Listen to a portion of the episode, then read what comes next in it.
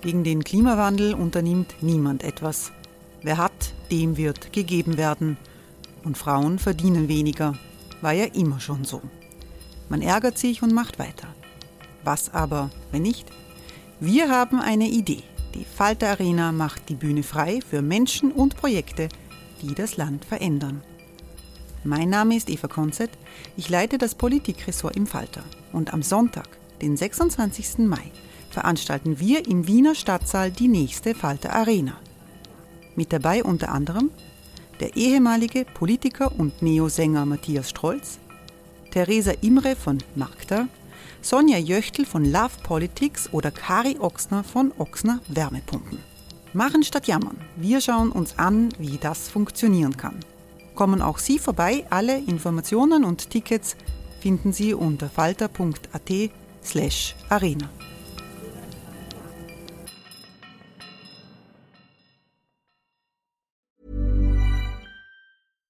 Hey Dave. Yeah, Randy. Since we founded Bombus, we've always said our socks, underwear, and t-shirts are super soft. Any new ideas? Maybe sublimely soft. Or disgustingly cozy. Wait, what? I got it. Bombus. Absurdly comfortable essentials for yourself And for those facing homelessness. because one purchased equals one donated. Wow, did we just write an ad? Yes. Bombas. Big comfort for everyone. Go to bombas.com slash ACAST and use code ACAST for 20% off your first purchase.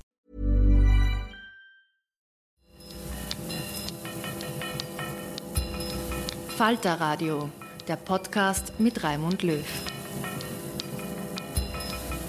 Herzlich willkommen, meine Damen und Herren. Ich begrüße Sie zum Falter Radio für Donnerstag, den 4. Jänner 2018. Über die Feiertage, da gab es ja keinen aktuellen Falter. Im Falter Radio wollen wir in dieser Zeit Diskussionen vertiefen, die bereits früher begonnen wurden. Sind Islamophobie und Antisemitismus nicht ziemlich ähnlich in Europa? Das ist die für manche provokante These, die der Wiener Nahostexperte und Politikwissenschaftler John Bunzel in einem Kommentar im Falter Anfang Dezember aufgestellt hat. Tatsächlich sind Moslems für viele Feindbilder geworden in den westlichen Gesellschaften, in Amerika vor allem seit den Anschlägen des 11. September, in Europa infolge des islamistischen Terrors. Dass ein Muslim, der Labour-Politiker Sadiq Khan, Bürgermeister von London ist und ein anderer Bürgermeister von Rotterdam, das wird um vieles weniger wahrgenommen. Die Fremdenfeindlichkeit nimmt zu in Europa. Dass mit den Flüchtlingen aus der muslimischen Welt auch Judenfeindlichkeit neuer Art aus dem Nahen Osten nach Europa importiert wurde. Das hat zusätzlich zum alten europäischen Antisemitismus, wie man das gerade in diesen äh, Wochen am Ende des Jahres äh, gesehen hat, als Donald Trump Jerusalem zur israelischen Hauptstadt, die Anerkennung Jerusalems als israelische Hauptstadt proklamiert hat. Das macht die ganze Situation noch komplizierter.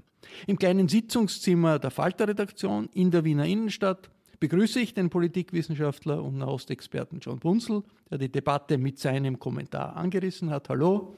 Hallo. Ich freue mich, dass die Religionswissenschaftlerin Viola Raheb hier ist. Guten Tag. Guten Tag. Frau Raheb ist Palästinenserin. Sie ist in Bethlehem geboren und lebt in Wien. Und ich begrüße den Historiker und Schriftsteller Doron Rabinovici. Hallo. Hallo. Geboren in Tel Aviv, lebt ebenfalls in Wien. Doron Rabinovici, ist das Gefühl in, der, in den jüdischen äh, Gemeinden in äh, Europa, dass der Antisemitismus steigt durch die Zahl von Zuwanderern aus arabischen Ländern? Wie stark ist dieses Gefühl? Es ist ja nicht nur eine Frage des Gefühls. Antisemitismus ist eine Realität in Europa. Äh, Antisemitismus ist etwas, was es auch in der muslimischen Gemeinschaft gibt, auch in der arabischen. Es gibt innerhalb der muslimischen Welt weit über dem arabischen Kontext hinaus äh, antisemitische Predigten, ganz eindeutig antisemitische Predigten, die sicher nicht denselben Charakter haben wie der Antijudaismus in der christlichen Kirche oder wie der Antisemitismus im Nationalsozialismus. Aber nach 1945 wurde sehr viel Anleihe genommen im muslimischen Kontext und auch schon vorher übrigens, auch schon ein paar Jahrzehnten vorher, aus den Quellen des europäischen Antisemitismus. und das hat ein Eigenleben bekommen. Und wir leben in einer pluralisierten Gesellschaft, in der wir dann immer wieder sehen müssen, was bedeutet eine Aussage im Kontext. Und äh, wir haben antimuslimische, islamophobe, heftige Äußerungen in Europa. Und wir haben eine Zunahme von Antisemitismus und Angriffe. Das heißt, äh, die Attacken auf jüdische Einrichtungen sind keine Frage des Gefühls, sondern da sterben Leute. Und die Zahlen äh, sind äh, auch das, auch, auch die Bedrohung ist real.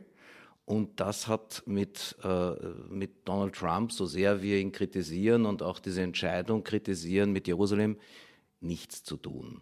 John Bunzel, wie stark ist Islamophobie, Feindschaft gegenüber Moslems wirklich in unserem Breitegraden?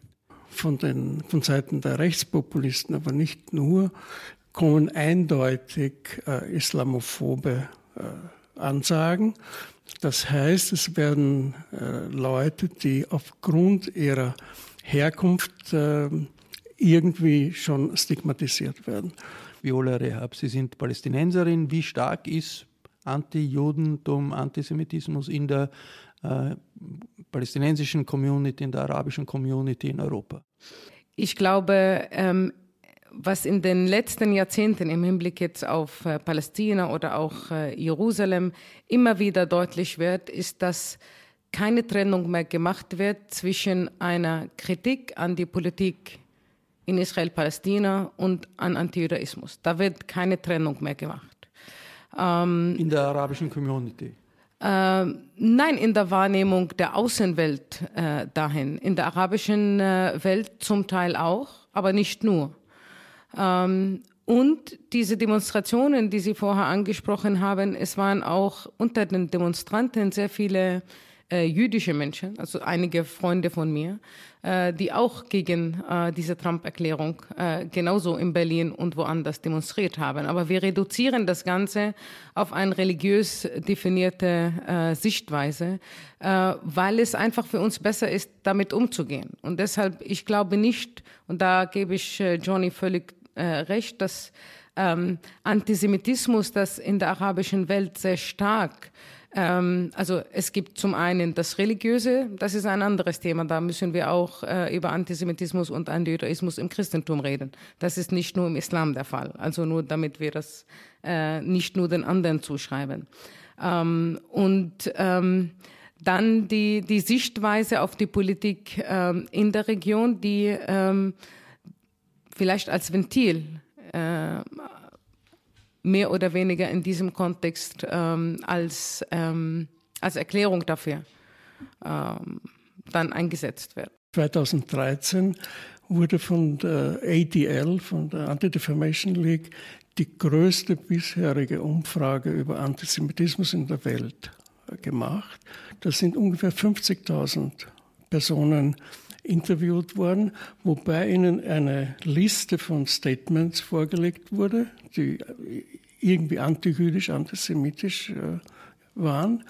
Und dann wurde eben die Zustimmung gemessen. Und als Resultat ist herausgekommen, dass die größten Antisemiten die Palästinenser sind. Nämlich 93 Prozent der Palästinenser haben zum Beispiel einem Statement zugestimmt, dass die Juden zu viel Macht haben. Jetzt ist es für einen Palästinenser die Aussage, die Juden haben zu viel Macht, überhaupt nicht gleichzusetzen mit dem antisemitischen Thema, das wir von Jahrhunderten her kennen. Und es gibt viele vergleichbare. Es heißt, es stimmt natürlich, dass auch in der Ablehnung der Palästinenser andere Elemente mitschwingen. Aber das Wesentliche ist sicher nicht, dass die Juden in dem Sinne interpretiert werden wie der wie die, wie die Antisemiten im klassischen Europa. Und der zweite Punkt, der sehr wichtig äh, mir scheint, es ist, besteht ein Interesse von Seiten der Herrschenden in Israel, die Feindschaft als antisemitisch zu interpretieren und in, die, in die Welt hinaus zu posaunen, dass die Palästinenser gegen Israel sind, weil sie gegen Juden sind, nicht weil sie gegen die Okkupation, gegen Enteignung, äh, gegen Unterdrückung und so weiter Ich glaube, und, deswegen ist es so wichtig, auf den Kontext zu verweisen, ja, weil der Kontext natürlich, äh, wenn äh, das gesagt wird im Konflikt äh, zwischen Israel und Palästina, was anderes ist, als wenn es gesagt wird in Pakistan. Es ist auch was anderes, wenn es gesagt wird in Istanbul. Und es ist schon wieder was anderes, wenn was gesagt wird in, in, in Indonesien. Aber wir haben tatsächlich. Oder in Wien oder, oder in Wien. Und wenn jetzt jemand zum Beispiel einen ägyptischen Vater hat und eine deutsche Mutter und einen dritten, der, in, in, der aus, aus, aus Marokko stammt und auch in Berlin lebt, ja, Saujud nennt, dann kann ich das nicht mit einem Nahostkonflikt mehr erklären, ja, sondern es wird dann komplizierter. Und die Frage ist auch, wenn ich sozusagen vergleiche zwischen Antisemitismus und Islamophobie, dann hat dieser Vergleich auch im Kontext immer eine, eine, eine äh, verschiedene Botschaften. Also ich vergleiche zum Beispiel, was die Freiheitliche Partei macht, und da kann ich Traditionszusammenhänge sehen. Und da kann ich sehen, die, die, die Angriffe gegen das Schächten, gegen, gegen die Beschneidung, die übrigens nicht nur bei den Rechten vorkommt, äh, die Frage, wie die Gotteshäuser anschauen. Also ich möchte jetzt nicht zu lang werden. Das alles kann man zeigen. Äh, auch wenn man Vergleiche und Parallelen zeigt gegenüber der jüdischen Community, dann sensibilisiert man gegen Rassismus. Auch da hat sozusagen ein solcher Vergleich eine, eine ganz bestimmte Wirkung. Ganz anders ist es, wenn ich das im muslimischen Zusammenhang zum Beispiel sage, weil es dann unter Umständen eine apologetische Wirkung haben kann äh, und eine, eine ausblendende Wirkung im Kampf gegen Antisemitismus und im Kampf gegen Rassismus. Es ist eine komplizierte Gemengenlage. Äh, wie äh, stark empfindet jetzt die äh, arabische Community in Europa dieses äh, Gefühl, es gibt nicht nur äh, Fremdenfeindlichkeit, es gibt nicht nur Probleme im Zusammenleben, sondern eine wirkliche Feindseligkeit gegenüber dem Islam, Islamophobie. Also ich glaube, wir müssen weg von den Blöcken, weil es weder die muslimische Community kommt, gibt, noch die arabische Community hier, äh, sondern das sind ganz verschiedene. Und auch in diesen Communities gibt es ganz verschiedene Positionierungen. Ähm, und wenn wir kontextuell äh, angehen, dann ist es auch das, was angesprochen wurde, von wem es ist eine reale Bedrohung. Das ist auch für viele Muslime eine reale Bedrohung in ihrem Leben auch geworden. Ähm, äh, es wurden genauso äh, äh, islamische Moscheen inzwischen in Europa auch angegriffen. Ähm, das heißt, wir, wir leben in einer Zeit, wo sich im Moment auch sehr viel verschiebt. Ein, ein rechte Community, also eine rechte äh, politische Gruppe, die sehr viel in ihrer Ideologie vom Antisemitismus hat, wird auf einmal Simoph also Simophilit und aber anti-islamisch. Da gibt es so viele Verschiebungen, die da draußen äh, stattfinden. Aber ich glaube, woran, worauf es ankommt für, für die Leute, ist, dass inzwischen sehr viel argumentiert wird und das macht Johnny in seinem Artikel im Falter sehr äh, deutlich, ähm, dass das Problem religiöse Wurzeln hat, dass die Leute, weil sie Muslime sind, weil sie an ihre religiöse Tradition oder äh, religiöse Schriften äh, zurückgreifen, eben nicht integrationsfähig sind oder Probleme in der, im Zusammenleben hervorbringen oder eben antisemitisch sind. Und da finde ich die Herausforderung, entgegen dieser Argumentationslinie zu arbeiten. Äh, John Bunzel, Sie äh, sagen, dass äh, die Mechanismen in der, in Vorbehalten gegenüber Moslems in Europa vergleichbar ist mit den Vorbehalten, die es gegenüber Juden im Antisemitismus des frühen 20. Jahrhunderts äh, gegeben hat. Was sind da die wichtigsten Punkte, Nein, ich, ich wo, wo es Parallelen äh, oder ähnliche Mechanismen gibt? Man kann das nicht so allgemein äh, sagen, weil ja eben es riesige Unterschiede auch gibt. Ich, in dem Artikel versuche ich eben auf, auf Parallel hinzuweisen, ohne zu vergessen, dass wir wirklich in einem anderen Kontext. Aber es stimmt, dass äh, die Antisemiten im Ende des 19. Jahrhunderts sehr ähnliche Argumente vorgebracht haben wie heute Islamophobe, in dem Sinn, dass sie vor Parallelgesellschaften gewarnt haben, vor Unterwanderung, vor Judaisierung im Sinne von Islamis Islamisierung, dass die Juden als Semiten, als Orientalen äh, stigmatisiert wurden. Das Wort Antisemitismus allein ist schon ein äh, fragwürdiges Konstrukt. Äh, aber ich möchte noch äh, etwas anderes zu, zu, der vorherigen Debatte sagen. Ich weiß nicht, ob, ob uns bekannt ist, dass äh, der Vorsitzende der FPÖ Strache schon vor mehreren Monaten die Verlegung der österreichischen Botschaft von Tel Aviv nach Jerusalem gefordert hat. Diesen Tagen wiederholt auch. Ja. Und dass er sich mit, äh, und da gibt es dann zwei Seiten, dass er sich äh, trifft mit Vertretern des Likud. Da gibt es also einen besonderen. Der, der, der rechten Partei in Israel. Rechten Partei, Jehuda Glick, der zu, zu, den, zu der Gruppe der Fanatiker gehört, die den Tempel am, den, den, die, die Moscheen am Tempelberg beseitigen will und stattdessen einen jüdischen Tempel wieder dort errichten. Was das äh, bedeutet, äh, politisch kann man, glaube ich, gar nicht äh, wirklich abmessen. Und die äh, Many of us have those stubborn pounds that seem impossible to lose, no matter how good we eat or how hard we work out. My solution is PlushCare. PlushCare is a leading telehealth provider with doctors who are there for you day and night to partner with you in your weight loss journey. They can prescribe FDA-approved weight loss medications like Wagovi and Zepbound for those who qualify. Plus, they accept most insurance plans. To get started, visit plushcare.com slash weight loss. That's plushcare.com slash weight loss. Das, das Gemeinsame ist eben die Annahme, dass äh, die Israelis oder Israel gegen den Islam äh, vorgeht, gegen die Muslimen, dass sich dadurch ein gemeinsames Interesse zwischen Rechtspopulisten und Israel und dadurch auch den jüdischen Gemeinden ergibt. Das hat überhaupt kein, ist, ist überhaupt kein Symptom einer wirklichen Umwandlung des, äh, der, oder Aufgabe des antisemitischen Erbes der Freiheitlichen in dem, in dem Fall. Aber also, ich finde, da müssten wir ein bisschen klären, worüber wir diskutieren. Ja? Okay. Weil wir können diskutieren über die Gemeinsamkeiten der Rechtspopulisten da und dort. Und wir können über den Nahostkonflikt diskutieren.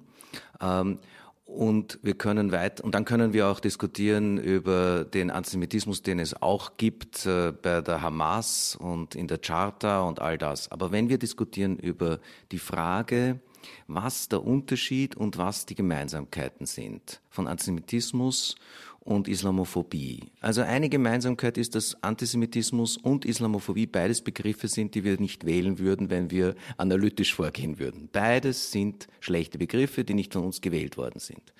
Beides sind Begriffe, die ausgenutzt werden. Zum Beispiel Islamophobie wird sehr wohl auch im iranischen Kontext von den Mullahs ausgenutzt.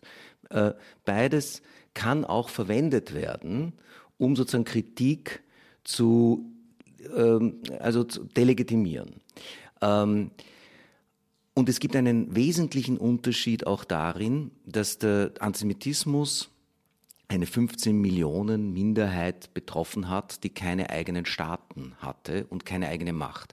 Die Islamophobie oder der antimuslimische Rassismus hat ja auch eine lange Geschichte. Und diese Geschichte reicht zurück. Wir brauchen nur an das Roland-Lied zu denken oder Voltaire zu lesen. Es gibt ja Dante, da gibt's ja vieles. Ja, ähm, ja das, war, das war eine Macht. Ja? Und es gibt eineinhalb Milliarden Muslime auf der Welt und es gibt eine politische Bewegung, die in Europa auch einen Anspruch stellt, nämlich eine dschihadistische, im Namen des Islam zu kämpfen. Das ist ein Unterschied, der, der man, den man natürlich berücksichtigen muss. Und es gibt noch einen Unterschied, nämlich der Antisemitismus, der klassische Antisemitismus, wenn man so will, wenn es ihn überhaupt gibt, der wendet sich insbesondere gegenüber Leuten, na, wie wir es sind, nämlich gegen die assimilierten Juden. Ja? Äh, wohingegen der Islamophobie, die wendet sich zumindest in den letzten Jahren, dezidiert gegenüber den religiösen Muslimen, ja, mehr als gegenüber Säkularen.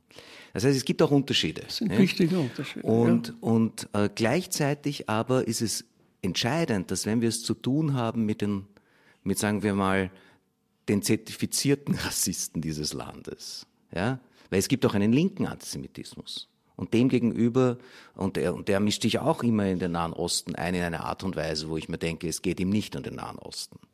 Und es gibt natürlich eben das, was du geschildert hast, Johnny, diese freiheitliche Nahostpolitik, der geht es auch nicht um Frieden im Nahen Osten oder um das Gute für die Juden oder für die äh, Palästinenser. Nein, das, das sind eigene Süppchen, die gekocht werden. Aber wenn wir von diesem zertifizierten Rassismus sprechen, ja, dann kann man sagen, es gibt gemeinsame Erscheinungsformen, die kein Zufall sind. Und es müsste endlich möglich sein, das doch auseinander zu dividieren und, und, festzustellen, ja, es gibt diese antisemitischen Angriffe in Europa, die antisemitische Gewalt, die ausgeht, die auf der einen Seite politisch, die äh, zurückzuführen ist auf den christlichen Antisemitismus, alles, was wir als europäischen Antisemitismus kennen, plus äh, jetzt den neuen Antisemitismus, wenn man will, der äh, jungen Muslime, die herkommen und die äh, das Israel im Kopf haben und den Nahostkonflikt im Kopf haben. Und gleichzeitig gibt es äh, den Rassismus gegen Moslems und den Rassismus gegen islamische Einwanderer. Und dass das gleiche, dass die Mechanismen durchaus ähnlich sind, finde ich ja interessant. Äh, weil man ja äh, sich oft denkt, nein, das sind völlig unterschiedliche Sachen. Und weil gerade weil, weil, weil die verschiedenen Teile der unterschiedlichen Volksgruppen, die radikalisiert sind, sich dann ähnlicher Mechanismen bedienen, verdunkelt das. Also man sagt, okay, wir, in, in Österreich gibt es eine große Diskussion, äh, die politischen Parteien sind alle gegen den politischen Islam was auch immer das sein soll. Ähm, da wird da hört die, die Differenzierung hört sich auf. Die, äh, Aber genau darin, da liegt die Problematik. Also wir denken in Blöcke.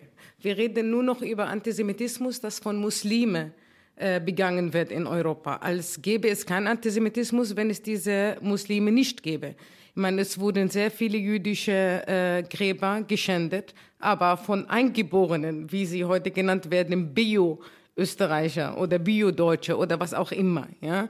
Ähm, aber auf einmal ist das alles seitlich geschoben, darüber reden wir nicht, sondern wir reden jetzt. Ja, man redet und das, schon darüber. Ja, aber das ist nicht im Zentrum der Debatte. Im Zentrum der Debatte ist, äh, und das hört man fast im Moment bei jeder Politiker, wenn es um die Aufnahme von neuen Geflüchteten äh, oder von der Integration von Geflüchteten, sie müssen sich zur äh, Klarpositionierung gegenüber äh, äh, Antisemitismus, fordert man nicht von den eigenen äh, Leuten. Das heißt, wir ja, vermischen. Schon, schon, schon, schon. Also ich meine sozusagen Antisemitismus, also äh, dass Antisemitismus ab, abgelehnt wird und eine klare Differenzier Distanzierung von, wenn irgendwo ein Politiker etwas Antisemitisches sagt, gibt es einen großen Aufschrei und und Aber es stimmt, und dass die muss, Freiheitlichen muss, muss, muss das zurücknehmen. Aber es stimmt, dass die Freiheitlichen eben Veranstaltungen machen, wo sie nicht über den eigenen Antisemitismus reden. Und ich meine, es ist ja noch immer so, dass die Burschenschaften keine Juden aufnehmen, sondern ihr Thema ist dann der muslimische Antisemitismus. Antisemitismus.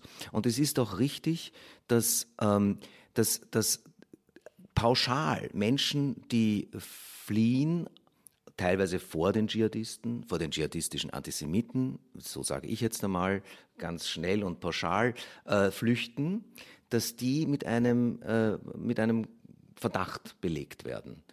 Und zwar mit einem Verdacht, der sogar sagen soll, deswegen nehmen wir dich nicht auf. Ja, also sozusagen, man könnte ja auch sagen, äh, jemand, jemand, der sich das Bein gebrochen hat, den frage ich ja auch nicht zunächst einmal, wie hältst du es mit den Frauen, wie hältst du es mit den Schwulen, wie hältst du es mit den Juden, sondern zuerst einmal wird das Bein geschient, nachher beginnt man vielleicht über Politik zu diskutieren. Nein, hier sagt man, äh, das könnten unter Umständen Leute sein, die mit unseren Werten nichts zu tun haben. Umso wichtiger finde ich es übrigens, so darauf hinzuweisen, dass es auch andere politische Gruppierungen gibt. Ja?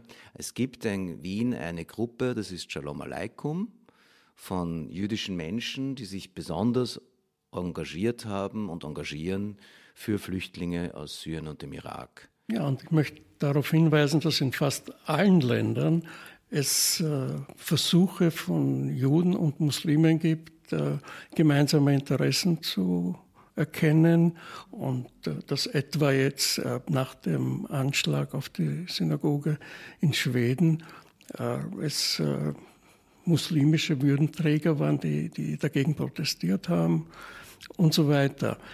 Ich glaube, dass noch dazu gehört eine, jetzt eine Renaissance des sogenannten jüdisch-christlichen Tradition. Die wird ständig betont, als ob das wirklich etwas, äh, was es wirklich gegeben hätte. In Amerika ist das Nein, sehr In stark. Amerika ist es stark, aber auch in Europa. Auch die Freiheitlichen berufen sich auf die jüdisch-christliche Tradition. Auch Kurz, auch Kurz hat das gesagt. Ja. Und wo ist, wo ist das Problem, Jean Bunzel? Ja, dass die, die Erfahrungen der Juden und äh, in, der, in der christlichen Welt alles andere als eine, eine, eine harmonische oder gemeinsame Tradition waren und dass dieses, dieses Bild wird wirklich hauptsächlich verwendet, um gegen Islam äh, zu, zu polemisieren. Was ist der Ausweg in dieser komplizierten Situation? Doran Rabinovici. Also ich glaube, dass wir nicht in die Falle gehen dürfen, das, was uns vorgegeben ist, nachzuzeichnen, nämlich kulturalisiert zu antworten, sondern die Antwort muss eine politische sein. Dabei muss man aber auch zugeben, und das wäre vielleicht noch der Dissens, weiß ich nicht, über den wir reden könnten, äh, der Antisemitismus, den wir im islamistischen oder dschihadistischen Zusammenhang finden, ist ein Vernichtungsantisemitismus, der viel offener auftritt, ähm, als ich es, als ich es in Österreich sonst erlebe. Ja? Und wenn, und ich, ich habe auch schon erlebt, sozusagen offeneren Antisemitismus, und den muss man ansprechen. Da gibt es auch eine Scheu unter, ich sage jetzt uns, die wir antirassistisch agieren, diesen äh, migrantischen Antisemitismus auszusprechen, weil wir nämlich Angst haben, dass wir dann ins Fahrwasser der Rechten geraten.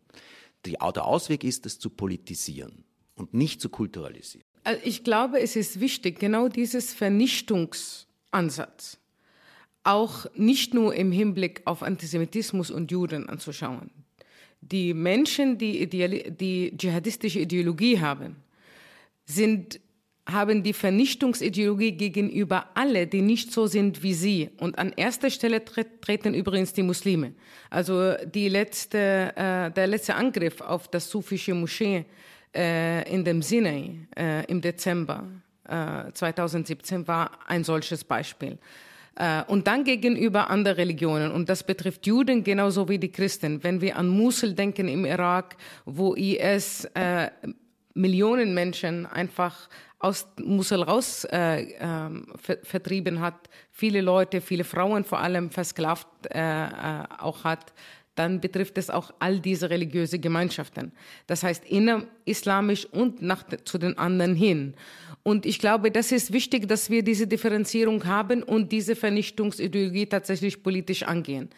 Was ich für sehr wichtig halte, ist gleichzeitig nicht die ganze muslimische Community, auch wenn es die als solche nicht gibt, aber nicht muslimische Menschen stellvertretend hinzustellen, für eine Randgruppe, die sowieso vom Mehrheit der zumindest äh, praktizierenden Muslimen als nicht islamisch oder nicht, ähm, ähm, also nicht im, im, im Geiste des Islams ähm, agierend obwohl äh, die, hinzustellen. Obwohl sie wahrscheinlich in vielen Moscheen doch Zuspruch haben. Ja, aber da müssen wir uns fragen, wieso haben sie Zuspruch in den Moscheen? Äh, ich glaube nicht, weil die Leute radikal sind oder weil sie dschihadistisch sind, sondern ich glaube, diese Gruppen, und das erleben wir mit äh, sehr vielen übrigens religiösem Rechtsdruck, und diesem religiösen Rechtsdruck ist in, äh, im Judentum, im Christentum, im Islam und in anderen Religionen so. Sie bieten eine Antwort in einer sich verändernden Welt, wo die Sicherheiten wegfallen, wo die religiöse Establishments im Moment an diese Leute, die auf der Suche sind, keine Antwort geben können, behaupte ich. John Bunzel, das letzte Wort. Wie kann ein Ausweg gefunden werden in dieser Situation? Das haben schon viele versucht zu beantworten. Aber ein Aspekt ist sicher, dass man versuchen muss, eine Sprache zu finden, auch über den Nahostkonflikt, die berücksichtigt die menschlichen Interessen sowohl von Israelis als auch von Palästinensern, die die europäische Verantwortung für diese Katastrophen mit einbezieht. Und äh, was äh, also mir äh, besonders wichtig erscheint, ist, dass ähm, es notwendig ist, Juden und Muslime äh, auf ihre gemeinsamen Interessen hin äh, anzusprechen. Und was ich auch für sehr wichtig halte, ist zu versuchen, äh, nicht alles, was Israel kritisch ist, als antisemitisch zu äh, diffamieren. Das war das Falterradio für Donnerstag, den 4. Jänner 2017. Keine leichte Kost war das zu Beginn des Jahres, aber in Zeiten so vieler politischer Konflikte und so vieler kultureller Brüche wollen wir uns auch schwierigen Themen stellen. Ich bedanke mich bei meinen Gästen John Bunzel, Viola Rehab und Doron Rabinovici, die in der Falter-Redaktion in der Wiener Innenstadt äh, hier am Tisch gesessen sind. Anna Goldenberg hat die Technik unter Kontrolle. Von Ursula Winterauer kommt die Signation. Den Falter, den haben Sie sicher schon abonniert. Sollten Sie das vergessen haben, dann ist dazu noch Zeit. Auch online ist das möglich über die Homepage www.falter.at.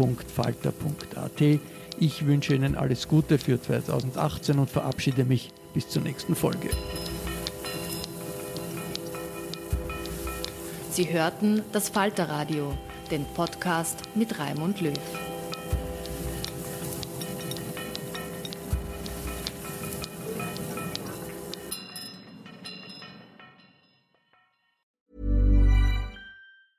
Planning for your next trip? Elevate your travel style with Quince. Quince has all the jet setting essentials you'll want for your next getaway, like European linen, premium luggage options, buttery soft Italian leather bags, and so much more. And is all priced at 50 to 80% less than similar brands. Plus, Quince only works with factories that use safe and ethical manufacturing practices.